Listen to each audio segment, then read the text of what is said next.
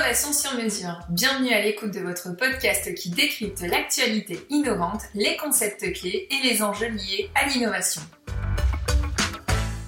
Aujourd'hui, chers auditeurs, nous allons parler du management de l'innovation qui consiste à proposer un regard systémique pour accroître la capacité d'innovation des organisations.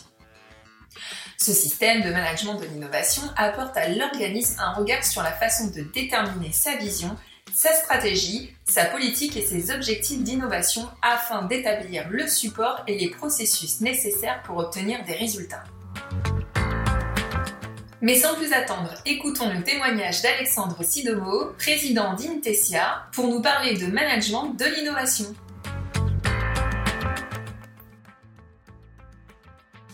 Bonjour Monsieur Sidomo. Bonjour. Je vous remercie d'avoir accepté cet échange pour parler avec nous de votre société. Euh, aujourd'hui, nous allons aborder ensemble le sujet du management de l'innovation nous allons notamment revenir sur votre vision, votre philosophie sur le sujet. Mais, euh, mais du coup, euh, tout d'abord, revenons finalement sur, sur vous. Vous êtes dirigeant du, du groupe Intesia. Donc, créé en avril 2013, le groupe Intesia est spécialisé dans l'exploitation de l'information afin d'offrir aux entreprises des outils et services performants pour l'activité commerciale. Intesia apporte depuis plusieurs années une réflexion autour du management de l'innovation sur la donnée liée aux appels d'offres publics. Euh, la société offre aux entreprises des informations riches et diversifiées pour une vision à 360 euh, des marchés, clients, prospects, fournisseurs et concurrents. Donc, mais tout d'abord, euh, revenons sur, sur votre société, si vous le voulez bien. Oui. Pourriez-vous nous présenter votre groupe et la logique des acquisitions que vous avez entreprises? Absolument. Donc, comme vous l'avez euh, dit, nous sommes dans l'information professionnelle, donc B2B. Notre métier, c'est un provider euh, d'information. Donc, nous capturons tous les euh, appels d'offres, les opportunités d'affaires, les informations financières sur les entreprises et nous délivrons la bonne information aux bons clients. Donc, je m'explique. vous êtes en train de chercher des marchés tous les matins dans la santé. via des profils de recherche assez pointus, une algorithmie pointue, on va pouvoir vous donner le bon marché que vous êtes susceptible de gagner. Vous avez des fournisseurs, vous voulez savoir lesquels sont en bonne forme, en bonne santé. On a euh, de la même manière des algorithmes de script de défaillance et on est capable de vous dire celui-là va fonctionner correctement et celui-là ne va pas fonctionner. Donc le groupe Intesia, euh, comme vous l'avez signifié, a été créé en 2013. Le cœur du réacteur, c'était Double Trade, donc la, un site de, veille euh, marché sur, euh, sur essentiellement les marchés euh, publics et les projets de construction. Par la suite, on, a quand même cherché à se déployer. Donc, on a fait l'acquisition d'Edicis, qui nous permet d'être présent dans un vertical qui est celui du bâtiment, puisque 50% des marchés sont des appels d'offres de bâtiments en valeur et en volume. Mais on ne souhaitait pas rester cantonné au niveau de l'appel d'offres. On a fait l'acquisition ensuite de Corporama, Corporama, c'est un outil de ciblage de prospects. Donc, on a toutes les entreprises qui sont en base. On sait celles qui recrutent, celles qui ont fait des levées de fonds, celles qui déménagent, etc. Et on a un moteur de ciblage hyper pointu qui vous permet de détecter en amont des marchés les prospects avec lesquels vous devez travailler. Et la dernière acquisition qu'on a faite, c'est Score et Décision.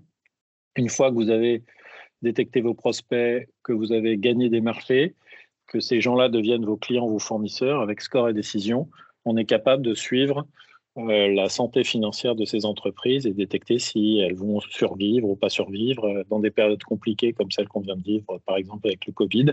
Ça nous permet de, suivre correctement son poste client. Voilà à peu près donc euh, l'histoire du groupe et comment, comment il fonctionne. D'accord, merci beaucoup pour cette présentation.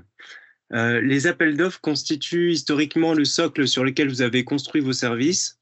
Toutefois, on peut constater que vous enrichissez cette matière première avec des données complémentaires pour offrir des services à plus forte valeur ajoutée. Pouvez-vous revenir sur cette euh, stratégie? Alors oui, évidemment, les, appels d'offres en, eux-mêmes ne suffisent plus aujourd'hui, euh, parce qu'un avis de publicité, c'est la mairie d'Issy-les-Moulineaux veut construire une crèche, etc. Aujourd'hui, nous allons chercher tous les dossiers de consultation donc, c'est euh, des plans, c'est des cahiers des charges techniques, c'est des bordereaux de prix. Donc, toute cette information est capturée, elle est stockée, elle est classifiée et elle permet du coup à nos clients de la, de la, de la détecter. Par ailleurs, on la couple aussi avec toutes les informations financières issues de score à décision qui nous permet de rechercher les fournisseurs en seconde œuvre qui seraient susceptibles d'aider nos clients à, travailler sur ces marchés. Et donc, on agrège de plus en plus de l'information jusqu'à un point où le souhait, c'est de mettre en œuvre une algorithmie qui va permettre à nos clients de détecter pas seulement les marchés qui les intéressent, mais les marchés qu'ils vont pouvoir gagner. Et c'est pour ça qu'on a une stratégie d'innovation assez, assez poussée, qu'on utilise aujourd'hui Stratinov pour nous aider dans ce cas-là, euh, parce qu'il euh, faut qu'on cherche euh, des algorithmes NLP, des algorithmes de machine learning, etc., pour nous aider à mieux détecter les marchés pour nos clients. D'accord. alors du coup, ça m'amène à une, à une autre question. Euh, pourriez-vous revenir pour nous sur euh, ce qui fait votre spécificité au sein d'Intesia? Qu'est-ce qui fait la force de votre entreprise dans son secteur d'activité? Alors justement, notre force a toujours été de coupler euh, le service professionnel avec l'innovation. C'est-à-dire qu'on est dans un secteur où on est sur de l'abonnement, on est sur Internet, notre concurrent elle est à trois clics de souris. Et si on n'innove pas, et si on n'est pas capable chaque année d'amener soit un nouveau contenu, soit une nouvelle fonctionnalité, eh ben, nos clients partent pour les concurrents. Donc on est obligé d'innover, on est obligé de satisfaire nos clients. Et donc euh, euh, l'innovation pour nous, c'est un mantra qui est très important parce que c'est le sens de l'histoire.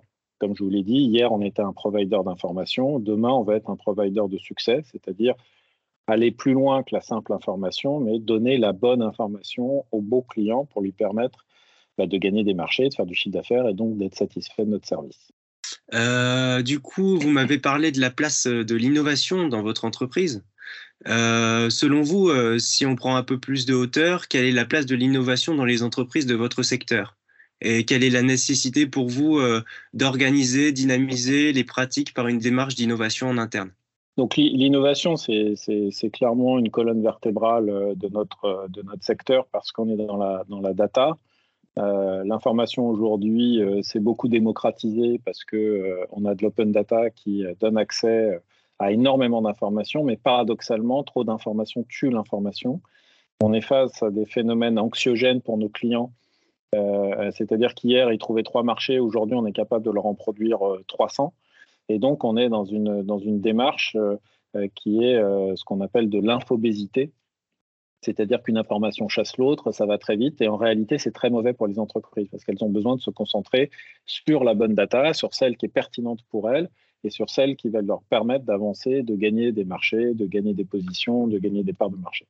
Donc nous, notre boulot, c'est face à cette euh, profusion d'informations, mettre en œuvre les algorithmes, les, euh, les profils de recherche, euh, mettre justement de l'intelligence à l'intérieur de tout ça pour remettre le centre de l'humain euh, pour remettre au centre pardon, l'humain, euh, pour qu'il lui permette de, détecter les bons marchés, qu'il puisse se concentrer dessus et pouvoir les gagner. Euh, les sociétés en face de nous sont face à des challenges. Évidemment, il faut aller beaucoup plus vite avec moins de monde, parce qu'en réalité, aujourd'hui, le vrai problème des entreprises, c'est la difficulté à trouver des collaborateurs. Et donc, il faut qu'on arrive malgré tout à continuer à avancer. Et c'est là où nos outils permettent à nos clients euh, malgré ce déficit de profil, bah, de, pouvoir continuer à répondre à autant de marchés euh, parce que euh, on leur permet d'y voir plus clair. D'accord. donc la norme ISO 56002 aborde les différentes dimensions à renforcer pour travailler la complexité d'un système d'innovation dans une entreprise. Vous-même, en 2021, vous avez porté une démarche de réflexion pour l'amélioration de vos processus d'innovation. Qu'est-ce qui vous a amené justement à travailler sur les différentes composantes de votre système d'innovation?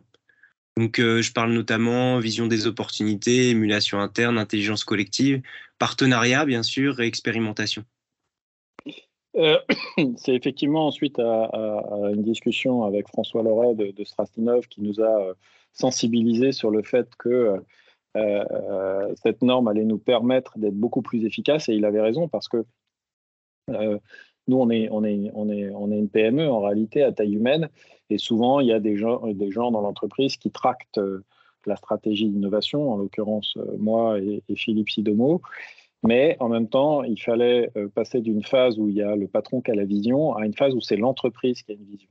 Et donc l'avantage de, mettre à plat les process, de mettre en œuvre des, une collaboration entre les équipes, de dédier, on a créé un lab en interne, des personnels qui vont à un moment donné être dédiés qu'à ça, qu'à la réflexion, nous a permis du coup de faire remonter énormément de bonnes idées, de, bah, faire le tri entre les bonnes et les moins bonnes, et surtout d'hierarchiser, prioriser. Donc ça nous a amené euh, un cadre de réflexion, une logique euh, euh, processée et surtout qui va au-delà des humains, dans le sens humain, pas, humain, mais qui va au-delà des hommes, entre guillemets, et c'est la structure aujourd'hui qui réfléchit et innovation, alors qu'avant, c'était porté par le manager fondateur que je suis, et dans le cadre d'un futur où l'entreprise fonctionnera sans moi, il faut qu'elle puisse intrinsèquement innover. Et donc, cette norme est une bonne matrice pour, pour mettre en place euh, le management d'innovation euh, dans l'entreprise. À présent, revenons sur votre, euh, sur votre activité. Donc, vous, vous développez une plateforme de business intelligence. quelles sont vos ambitions et vos rêves pour l'avenir de votre solution? Est-ce que vous pourriez revenir sur les problématiques que vous avez rencontrées pour mettre en œuvre ces ambitions? Et quelle est votre vision pour, euh, l'avenir? Alors effectivement, vous avez raison. Le, premier point a été euh, de commencer à faire coïncider la vision avec la réalité. Donc, euh, par exemple, en, algorithmie, on a plein de petits jeunes aujourd'hui qui codent des algorithmes Python, c'est très bien. Mais Python, il faut savoir le mettre en œuvre dans un, dans un environnement industriel d'une usine logicielle. En l'occurrence, nous, c'est du Java. Et donc, les premiers obstacles qu'on a eus, c'est entre les démonstrateurs qu'on a mis en œuvre euh, chez nous et euh, la réalité de l'intégration industrielle dans notre usine logicielle, ben là, ça fonctionnait plus. Donc le premier point, ça a été de passer du prototypage à quelque chose, euh, d'industriel.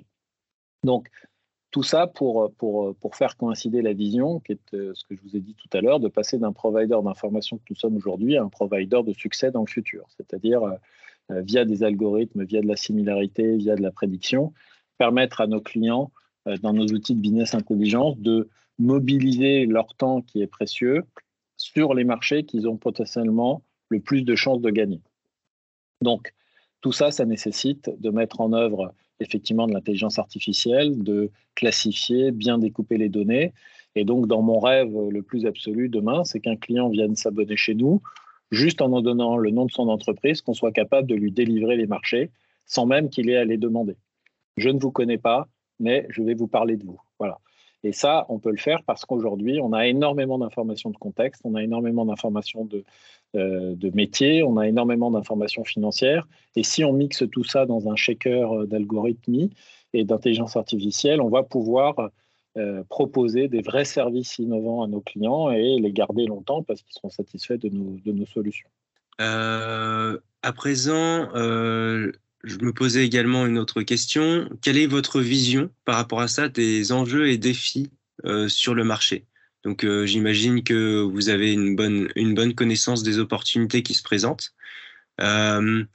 Et puis euh, l'autre question qui est directement liée, c'est que pensez-vous de l'engouement suscité auprès de partenaires institutionnels, académiques et financiers pour les actions que vous avez entreprises, vous? Alors les enjeux aujourd'hui, c'est clairement un enjeu de ressources, hein. c'est-à-dire qu'on a du mal à trouver euh, des profils euh, d'ingénieurs qui soient dans ces thématiques-là, parce que vraiment on en est à la préhistoire en fait, hein, de l'intelligence artificielle. Effectivement, on en parle beaucoup, mais il y en a peu qui en font. Donc il y a les grosses machines comme euh, Google, Apple, Facebook, Microsoft, effectivement, ils ont les moyens de développer une algorithmie de leur côté. Mais en ce qui concerne des boîtes euh, beaucoup plus euh, modestes comme les nôtres, c'est compliqué. Donc le premier challenge, il est surtout au niveau des ressources. Ça, c'est le premier point. Le deuxième, c'est en France particulièrement, d'arriver à travailler avec le monde de la recherche parce qu'il y a un vrai mur qui existe entre le monde de la recherche et le monde de l'entreprise. Donc nous, notre boulot, euh, c'est de travailler à, casser ce mur et à faire que euh, ces deux types d'acteurs travaillent ensemble. Donc nous, en ce moment, on est en train de travailler avec des labos de recherche euh, grâce, à, Stratinov pour justement prendre des thésards et, avancer sur ce sujet-là. Ce qui n'est pas le cas des États-Unis où il y, a, une relation très proche entre les universités et les entreprises, ce, qui est, ce qui est assez positif. Donc ça, c'est le deuxième enjeu. et donc le but pour nous, à terme, c'est d'arriver à, proposer des services innovants qui font du chiffre d'affaires et ce chiffre d'affaires, en prendre une partie qui soit mobilisée pour faire de la RD et améliorer nos services et en même temps permettre à des chercheurs de euh, trouver des bons algorithmes et de, euh, dans leur domaine de recherche, de faire avancer la recherche de leur côté. Voilà, ça c'est notre, euh, souhait aujourd'hui. D'accord. donc, je reviens sur ce que vous venez de dire. Vous vous êtes offert les services de la société Stratinov pour vous accompagner dans la mise en œuvre d'une dynamique interne de management de l'innovation. Qu'est-ce qui a motivé cette décision et quelles étaient vos attentes initiales par rapport à la mise en œuvre d'un tel accompagnement? Bah, au départ, nous, on a essayé de le faire avec nos petits bras. Et en fait, euh, le problème des entrepreneurs, comme moi, je suis universitaire de formation, mais euh, quand ça fait 30 ans que vous travaillez, bah, vous n'avez plus de rapport en fait avec le monde de l'université, avec le monde de la recherche. Et donc, en fait, on est assez démunis. De la même manière, les, labos sont, très peu connectés avec les entreprises. Et donc, euh, pour nous, ça s'est imposé d'avoir un, une tierce partie qui n'est qui est, qui, qui, qui n'est pas dogmatique et qui en l'occurrence Stratinov, nous a permis justement de se reconnecter avec ce monde de, la recherche, euh, nous a aidé à, excusez-moi, à réfléchir euh, sur la bonne stratégie parce que bah, on a mis l'idée à la seconde, mais il fallait faire le tri. Et puis ensuite de mapper nos besoins avec les acteurs en présence. Et c'est vrai qu'on a un accompagnement qui est, top dans la mesure où ça passe même dans les aides de, de, de, trouver les bons labos, et ensuite euh, d'avancer sur les chercheurs et euh, de manager l'innovation en interne via des workshops qu'on fait avec les différents euh, personnels chez nous qui sont dédiés à la, recherche. Et donc, du coup, c'est très enrichissant parce que ça va au-delà de l'entreprise. Ça nous permet de détecter aussi les bonnes pratiques, de détecter les labos qui bossent sur des thématiques qui sont contiguës aux nôtres.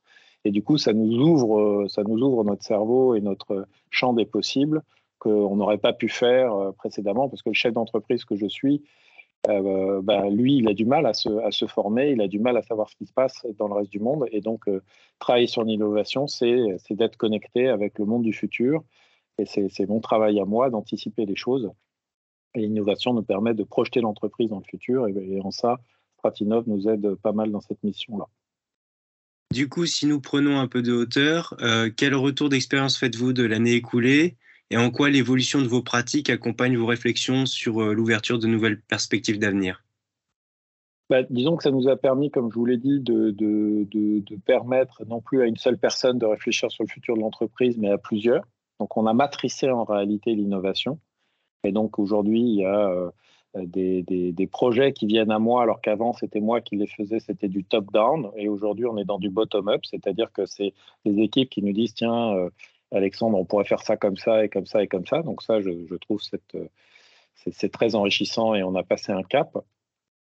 Et surtout, euh, ça permet de, donner aussi une culture, euh, euh, parce qu'encore une fois, aujourd'hui, la génération Y, hein, c'est la génération Y. Pourquoi elle vient chez vous? Parce que c'est pas vous qui la recrutez, c'est elle qui vient chez vous. Donc il faut avoir une equity story à leur raconter. Il faut que vous soyez en, en rapport avec vos valeurs. Donc, euh, quand on dit qu'on est une entreprise innovante, il faut vraiment l'être à l'intérieur. Et donc, la mise en place euh, de, la stratégie d'innovation en interne permet aussi de recruter des talents, des gens qui ont envie euh, d'avancer, mais de pas partir de zéro, parce que nous, aujourd'hui, on a 10 000 clients, on fait 30 millions d'euros de chiffre d'affaires, et donc on a une vraie matière première sur laquelle on peut proposer nos innovations et faire que nos clients choisissent nos innovations. Ben, ça, c'est génial parce que euh, on, la boucle est bouclée et avec cet argent, on va pouvoir refinancer des, innovations à venir.